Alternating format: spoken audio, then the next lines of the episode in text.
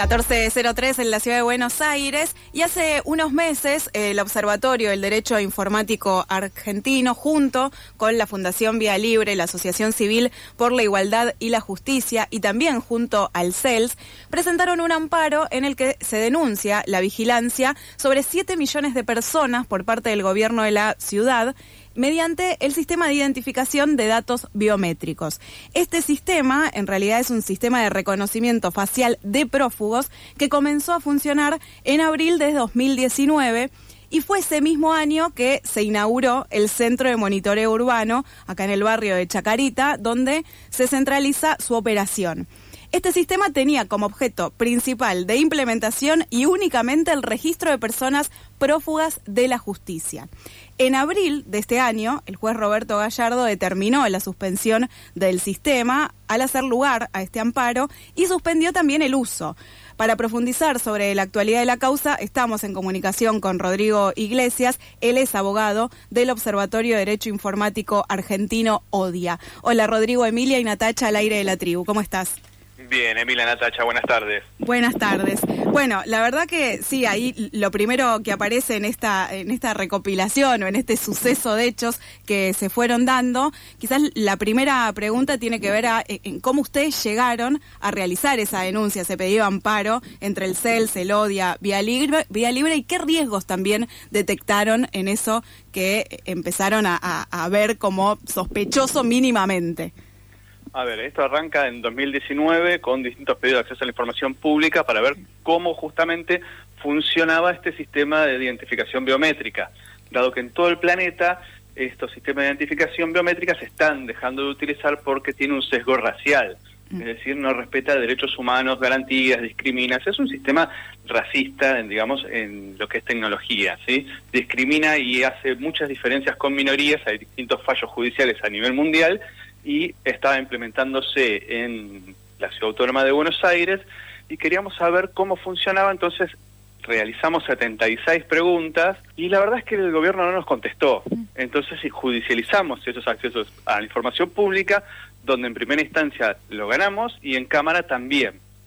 Aún no nos contestaron estas preguntas. En medio de todo este periplo se modificó la ley de seguridad pública de la Ciudad Autónoma de Buenos Aires donde se coloca este sistema de identificación biométrica, prevención del delito y un sistema forense.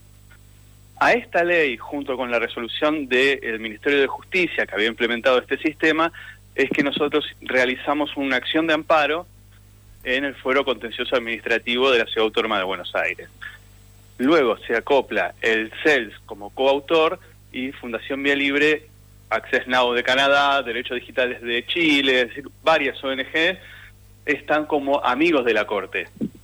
Bien, ok.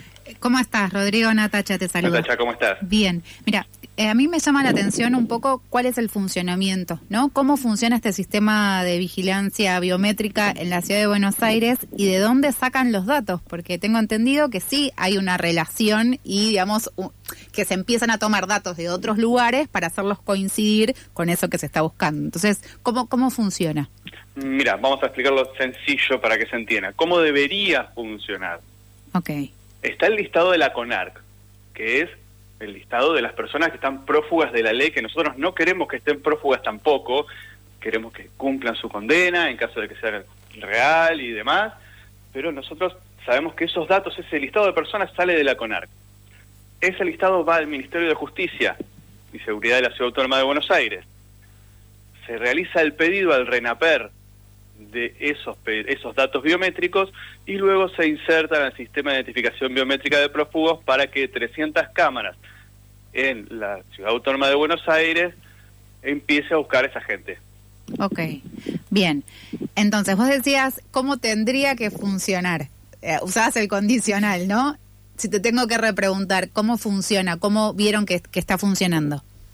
La realidad es que estamos en un medio de un proceso pericial informático donde se va a corroborar esta cantidad de datos, esta información de dónde viene, hacia dónde va, dado que de forma previa a esta pericial informática, el RENAPER contesta un oficio judicial diciendo que el Ministerio de Justicia solicitó datos biométricos de 7.5 millones de personas y casi 10 millones de peticiones de esos datos biométricos. O sea que el, el este la base de la CONAC tiene aproximadamente 40.000 personas. Claro, o sea, excede completamente la base de datos inicial sobre la que se busca a personas prófugas. Es casi tres veces la población de la Ciudad Autónoma de Buenos Aires. Rodrigo, te hago una pregunta. ¿Se sabe quiénes piden esos datos biométricos? La verdad es que hay una colección única, es decir, supongamos que hay un cable único, un solo caño, digamos, desde el Ministerio de Justicia hacia el RENAPER.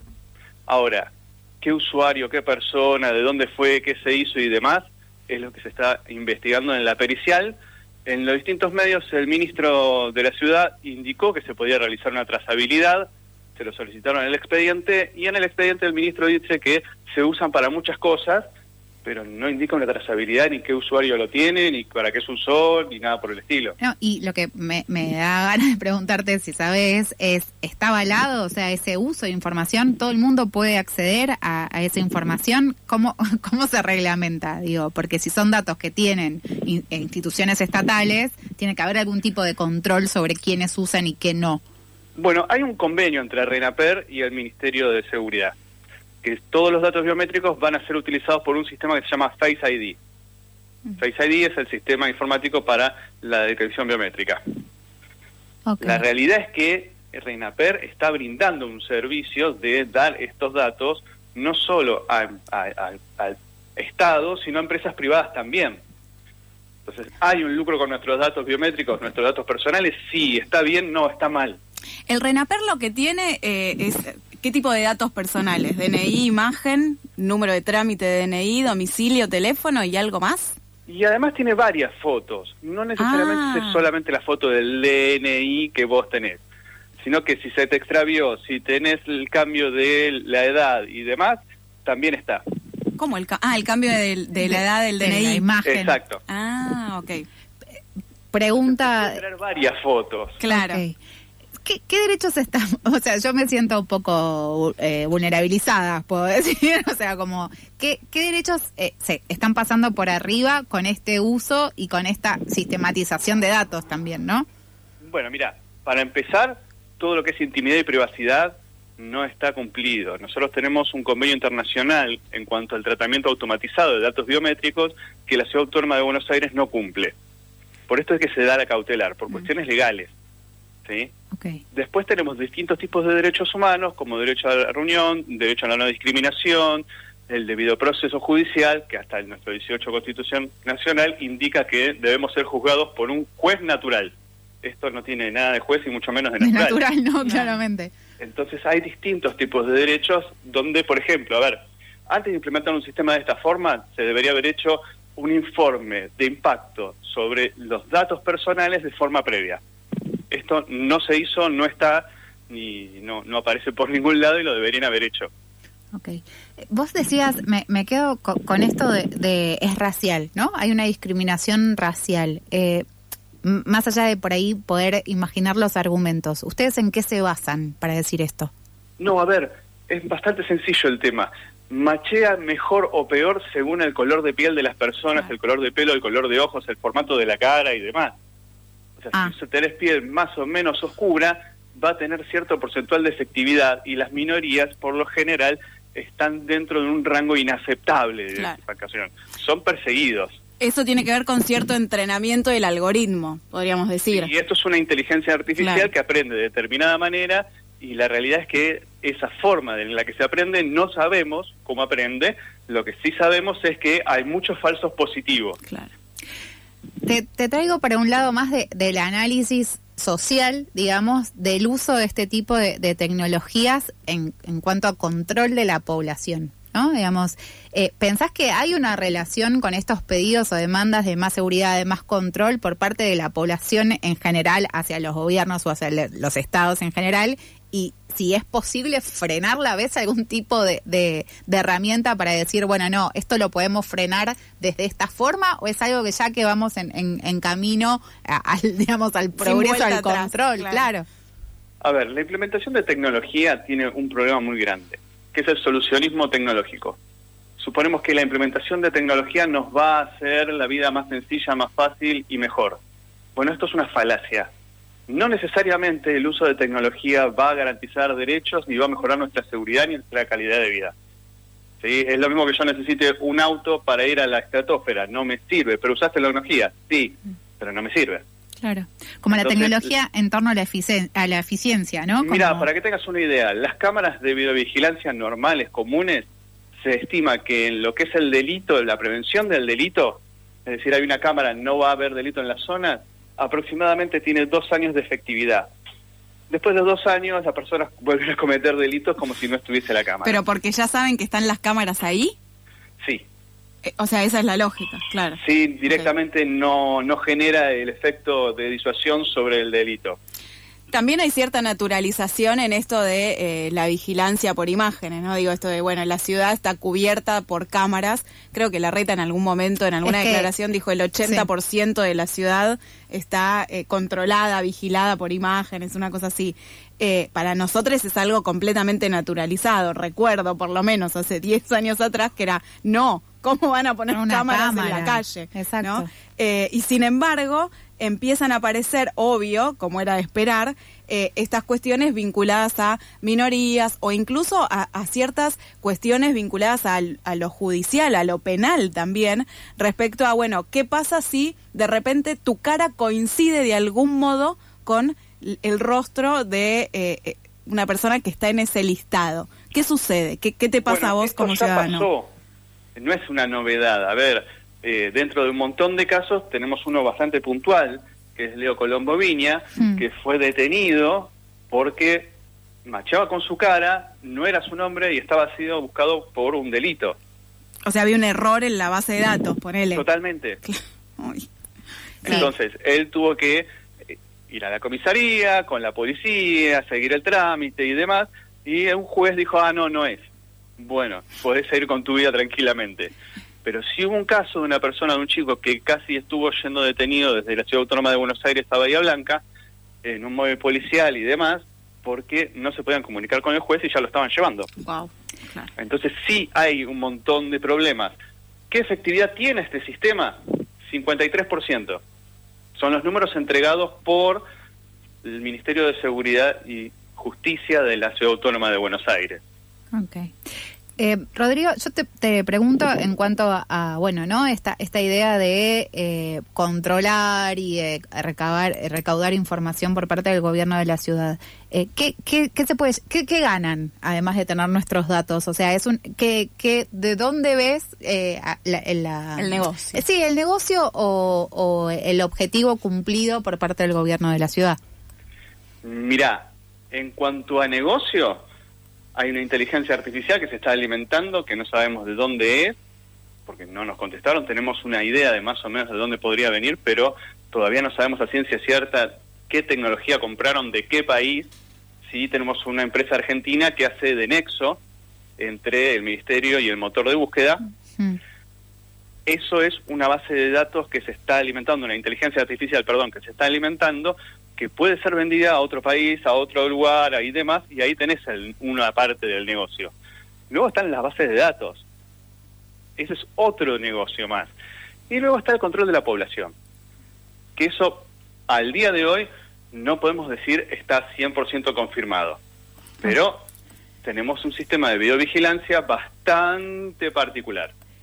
De, Chusma, te pregunto, en esas preguntas que, que les hicieron, ¿no? acerca de la implementación de este sistema, ¿qué, qué, ¿cuáles pensás que son las que más importantes para que contesten? Mira, es bastante sencillo. Pues nos deberían dar el código fuente para poder analizar qué es lo que está haciendo, cómo funciona, para que los informáticos que se dedican a hacer esto puedan decir este sistema forma, funciona de una forma adecuada o no esto no se puede entregar porque hay una ley de derechos de autor que no permite auditarlo. Y pues un programa, no tenemos ni idea de qué seguridad informática se está usando. Ayer eh, eh, nos decías que habías estado en una pericia, ¿no? Respecto a esta causa. Sí, ya es la segunda sesión, digamos, el segundo día que estamos en pericia sobre eh, el allanamiento que se realizó de forma posterior a la cautelar sobre el servidor del Ministerio de Justicia y estamos realizando ya la segunda jornada de pericia. La tercera va a ser el jueves de la semana que viene y se van a ir cambiando las fechas, acelerando, porque eh, se quiere llegar lo más rápido a la verdad. ¿Vos sos perito ahí, no? En esa causa, no. Yo soy parte actora, yo soy Claro. técnico en electrónica y además soy abogado. Ok, perfecto. Y la realidad es que en este momento estoy obrando como abogado de la parte actora, como abogado apoderado del observatorio, por eso estoy pudiendo presenciar la pericia. Bien, ah, junto bien, al gobierno de la Ciudad Autónoma de Buenos Aires, que es representado por la Policía de la Ciudad. claro. La Y- pericia la está realizando la Policía de Seguridad Aeroportuaria y un detalle no menor, que es muy raro que pase esto, el secretario del juzgado está presenciando todas las pericias. ¿Y eso que no pasa habitualmente. No va nadie de los juzgados ni de fiscalías Ah, a ver ninguna pericial informática y en esta en particular, por la gravedad que está tomando, lo sensible de la pericia, el secretario de juzgado está yendo a todas las pericias. ¿Y, y podés contar de, de, de qué vienen estas pericias o no? Mirá, hasta No. que no esté el informe pericial no puedo contar Claro. nada. Perfecto. Perfecto. Rodrigo, para cerrar, eh, hace un mes en una entrevista que diste para, para la tribu también con Nenes de Antes, con el programa Nenes de Antes, dijiste que estábamos en las puertas de un cromañón tecnológico y queríamos consultarte. Lo sostengo. Ah, ok. Bueno, ¿qué, qué significa y a qué estamos expuestos o expuestas? Bueno, mira, todos recordamos lo que pasó en Cromañón, ¿sí? La, la gran desgracia que pasó en Cromañón. Eh, hubo incendios previos. Todos recordamos que en el mismo lugar, Cromañón, en la fin de semana anterior hubo un incendio y todos decíamos, che, esto se va a prender fuego, va a ocurrir una desgracia, no tenemos forma, no tenemos cuidados, no tenemos un montón de cuestiones de seguridad. Y venía pasando. Acá tenemos filtraciones de datos de todos los gustos y para todos los colores. Desde Policía Federal Argentina, desde Migraciones, propio, propio RENAPER. Entonces, tenemos un montón de problemas. Viene pasando. No vaya a ser que los datos sensibles más importantes que tiene la población, que es su cara, su rostro y demás, se pierdan. Se estén cediendo a una empresa extranjera que no cumple con los requisitos mínimos de derechos humanos, controles y demás, por un capricho. Entonces, eso sería ya una fuga estatal de datos. Que no sería la un primera. tecnológico Claro. y los estamos vendiendo y cediendo y lucrando y demás sin ningún consentimiento, solamente por ir a la ciudad de Buenos Aires.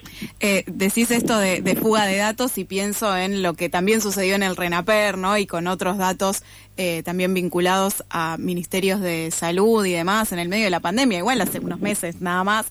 Digo, esto también es algo que se viene notando, ¿no? Como que se vienen filtrando datos, estas bases de datos que se pusieron a la venta. Consecutivamente y cada vez más grave. Claro, Ahora, si el propio Estado hace fuga de datos, Claro. tenemos un cromañón Sí. tecnológico. claro.